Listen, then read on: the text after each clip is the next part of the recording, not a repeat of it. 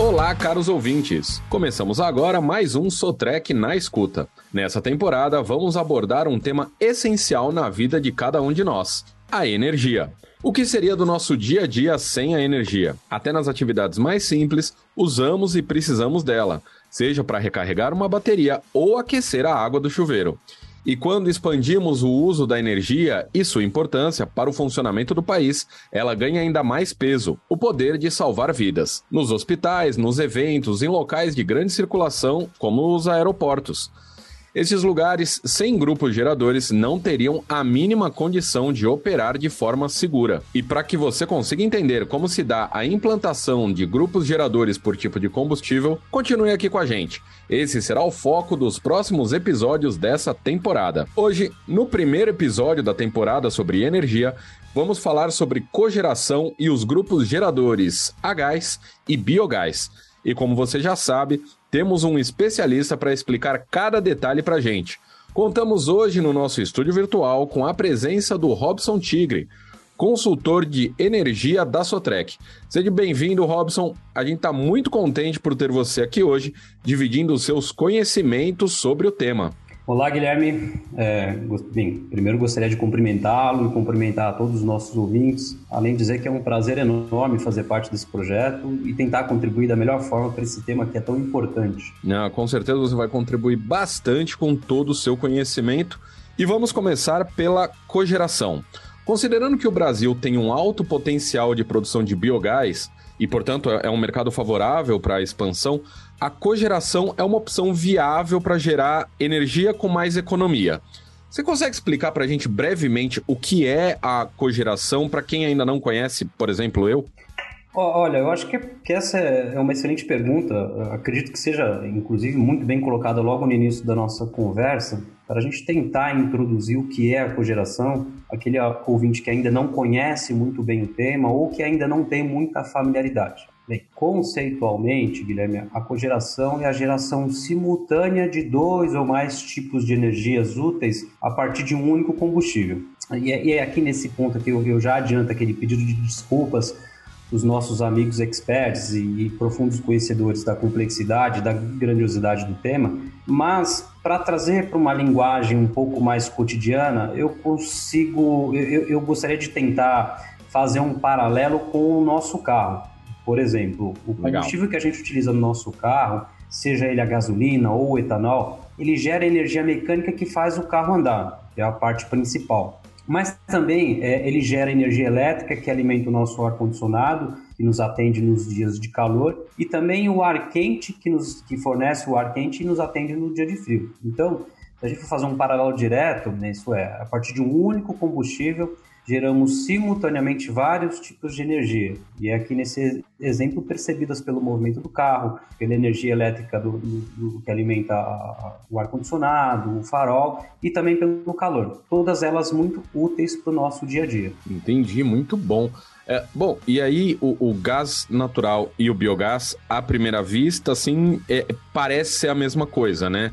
Uh, qual que é a diferença deles? Fala um pouco para a gente sobre cada um desses combustíveis? Guilherme, eu, olha, eu vejo muita similaridade entre o gás natural e o biogás. É, principalmente porque ambos são combustíveis consumidos em processos que utilizam aquele mesmo tipo de tecnologia, quer dizer, a combustão controlada, seja em motores, em motores em caldeiras.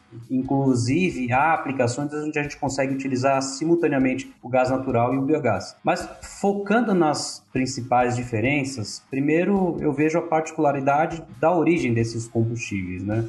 É, sendo o gás natural produzido naturalmente em bacias sedimentares, naqueles processos que levam milhões de anos, enquanto o biogás ele é produzido a partir da ação intencional humana de decompor a matéria orgânica utilizando bactérias específicas em processos anaeróbicos controlados. Segundo, eu vejo a diferença bem contrastante na regulamentação e no processo de distribuição desses combustíveis. Enquanto a, a composição e a distribuição do gás natural são regulamentados, são regulados pela ANP, que é a Agência Nacional de Petróleo, Gás Natural e Biocombustíveis, ele apresenta uma uniformidade em sua composição, o que possibilita uma utilização mais ampla. Por exemplo, o gás natural é o gás que a gente conhece como o gás de rua, que é o gás que a gente utiliza nas nossas casas. Já o biogás, é que, é, que ele, uma vez que ele pode ser produzido por diferentes processos e a partir de diferentes tipos de matéria orgânica, ele apresenta uma variação maior na sua composição, além de alguns contaminantes que não necessariamente inviabilizam o uso,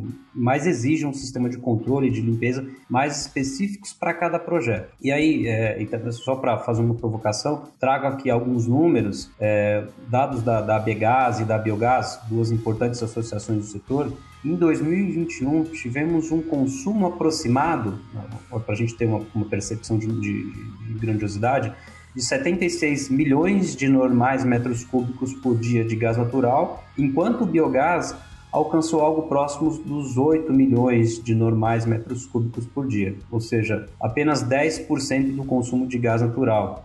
É, e é uma provocação mesmo, porque isso mostra que a gente tem um universo muito, muito grande para se, se trabalhar ainda no biogás. Sem dúvida, e aí eu, eu percebo que o assunto é bem extenso, então vamos assim por partes.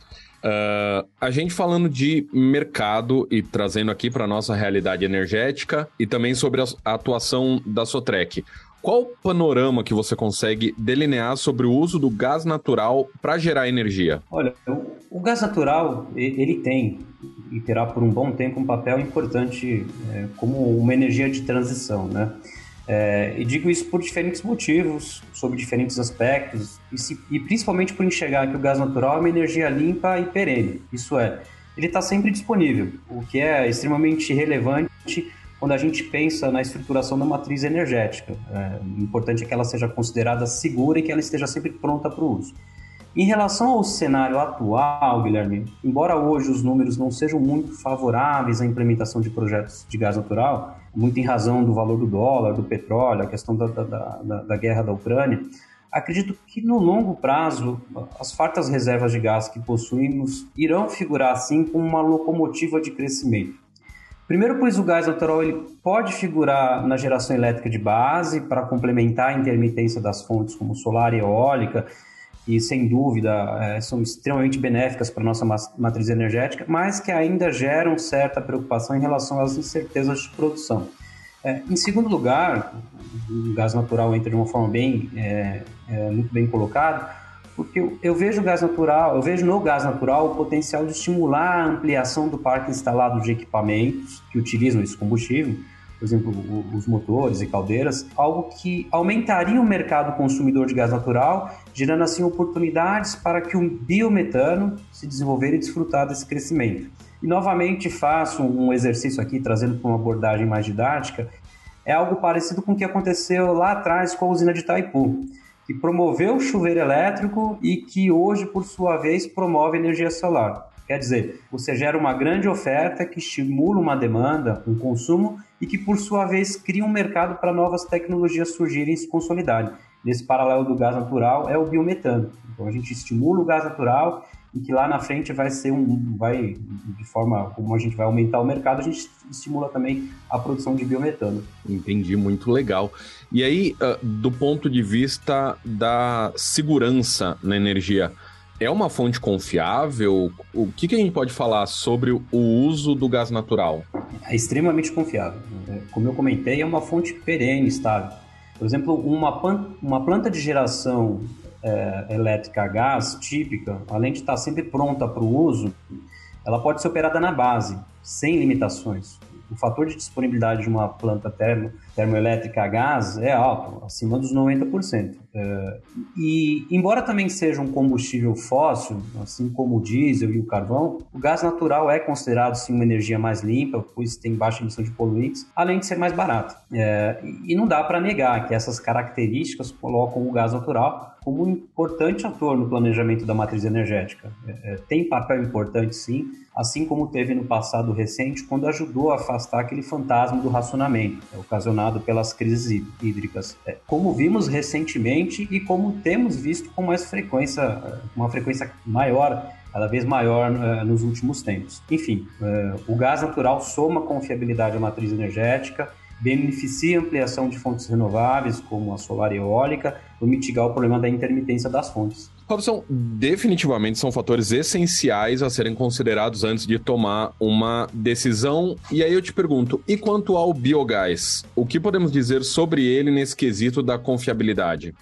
Sim, são fatores essenciais e que, quando bem planejados, proporcionam sim o sucesso de um projeto. Quanto à confiabilidade do biogás, o que eu posso dizer é que as tecnologias têm avançado rápido e temos visto a implementação de projetos cada vez maiores e cada vez mais complexos, inclusive é, já trabalhando projetos de cogeração a biogás, que demonstra a maturidade do atual estágio de confiabilidade dessa tecnologia. Não à toa temos visto o interesse de grandes usinas de álcool e açúcar, é, o interesse que essas grandes usinas de álcool e açúcar têm demonstrado na produção de biogás a partir da vinhaça, é, muito relacionado a essa confiabilidade dessas tecnologias que estamos praticando hoje no Brasil. É, Assim como não é à toa que vimos um crescente número de aterros sanitários também que estão trabalhando esse biogás para gerar energia elétrica. Enfim, é, acho que é unânime que esses dois nichos, aterros sanitários e usinas, eles têm uma, uma, relevância numérica e um potencial que faz sim brilhar o, os olhos de muitos investidores, viu, Guilherme? Entendi. E aí, bom, realmente as oportunidades são grandes tendo em vista a quantidade de usinas existentes no Brasil, principalmente na região centro-sul, onde estão concentradas as maiores demandas de energia elétrica do país, correto? Sim, correto. É, felizmente, Guilherme, a concentração das usinas de álcool e açúcar na região centro-sul é enorme e, consequentemente, o potencial de produção do biogás também é alto. E digo, e digo felizmente, Guilherme, pois essa região também concentra uma parcela significativa do mercado consumidor. E não apenas do mercado consumidor de energia elétrica, mas também do mercado consumidor de gás natural, que pode ser suprido também pelo biometano, que é uma evolução do biogás. Por isso, o interesse dessas usinas no tratamento da vinhaça, o resíduo dessas usinas, entendeu? Entendi, muito bom. Bom, a, a, vinhaça, como subproduto dos canaviais, não é muito conhecido como fonte de energia. Fala mais pra gente sobre isso, por favor. Sim, Guilherme. É, como eu comentei, a vinhaça ele é um resíduo dos processos das usinas de álcool e açúcar. E é um resíduo volumoso, o que é um problema, né? Estima-se que são gerados cerca de 13 litros de vinhaça para cada litro de etanol produzido. A vinhaça, ela apresenta um cheiro forte e bem característico, além de exigir um rigoroso processo de tratamento, dado seu potencial de contaminação do solo. A boa notícia é que o Brasil já tem demonstrado bons resultados no uso de tecnologias que conseguem gerar o biogás a partir dessa vinhaça. Enfim, mesmo que a vinhaça ainda seja pouco conhecida e, seja um substrato agressivo, as tecnologias estão chegando para mudar essa percepção. Inclusive, a Sotrec já disponibiliza um portfólio bem amplo de motores para atender esse segmento do gás. E a empresa já tem maturidade suficiente para oferecer o chamado pacote chave na mão para esses sistemas de geração de energia a partir do biogás e do biometano. Robson, então a gente confirma o uso do biogás como um combustível de geração de energia como um fator de oportunidade com potencial de expansão com outras formas de produção. Sim, sim, o potencial é enorme pois o Brasil tem aptidão nesses segmentos que possuem essa matéria-prima para a produção do biogás. A, biomassa residual dos processos, como, por exemplo, o agronegócio a, e as criações de bovino, suíno, aves. É, outro apelo relevante nesses segmentos é a oportunidade desses nichos, nichos gerarem a sua própria energia, reduzindo assim a dependência da rede elétrica local, que muitas vezes é afastada ou é deficitária, em muitos casos é deficitária o que é muito relevante para aquele pequeno agricultor, aquele pequeno criador. E, só para fazer uma, uma pequena outra provocação aqui, estima-se que o Brasil tem o maior potencial de produção de biogás do mundo, com aproximadamente 11 bilhões de metros cúbicos ano, 11 bilhões. A expectativa é promissora para esse mercado, inclusive essa expectativa, Guilherme, ela já é impressa nos planos de expansão da IPE é a empresa de pesquisas energéticas responsável pelos estudos e pesquisas que norteiam o planejamento de expansão energética do Brasil e, consequentemente, as políticas públicas para promover a execução desse planejamento. Bem, tenho certeza que o biogás e o biometano são os novos queridinhos do Brasil. É, quando associados à cogeração, então, tem tudo para dar certo e de forma sustentável. Muito bom, tomara. E aí, ainda na cogeração, como saber se a, essa aplicação vai conseguir atender a demanda da operação? Bem, Guilherme, na cogeração, ah, tipicamente, é o projeto que se enquadra às necessidades do cliente, nunca o contrário. Embora isso pareça algo muito óbvio, nem sempre isso acontece com outras disciplinas. Na cogeração, essa máxima ela é verdadeira. Deve começar pelo levantamento criterioso do perfil de consumo elétrico e consumo térmico do cliente. Outro passo extremamente importante é avaliar a composição exata deste biogás, a fim de se dimensionar o melhor equipamento, tanto do ponto de vista de confiabilidade e deficiência elétrica, quanto do tempo de vida do equipamento. É, itens que refletem diretamente no bom resultado dos projetos e que realmente agregam valor ao cliente.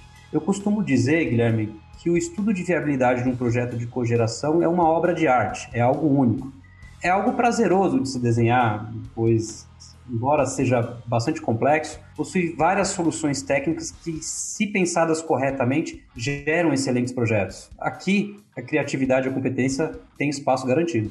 Muito bom. Bom, você ouvinte está percebendo que o assunto rende bastante sobre gás e biogás com o nosso entrevistado, o Robson Tigre, que é consultor na unidade de energia da Sotrec. E tanto gás natural quanto biogás são fontes limpas e seguras na geração de energia. E para que a gente saiba mais sobre o assunto, a gente ainda tem uma longa trilha a ser explorada. Então, Robson, eu é, agradeço a sua participação, a gente vai continuar esse assunto e eu agradeço muito pelas explicações aqui, por compartilhar o seu conhecimento conosco. Sem dúvida alguma, Guilherme. Este é um assunto que rende, pois possui infinitas possibilidades e que provoca discussões ricas. Agradeço de coração a oportunidade de trazer um pouco do meu entendimento desse tema e confesso que já fico na expectativa do, do, do próximo capítulo para tentar participar, só que desta vez como ouvinte. Tenho certeza que será imperdível. Muito obrigado, viu? Eu que agradeço e lembrando que essa quarta e nova temporada do Sotrec vai trazer uma série de conversas sobre energia que você não pode perder. A cada novo episódio, um especialista diferente da Sotrec para falar sobre as particularidades de cada área. Espero você no próximo episódio e até lá!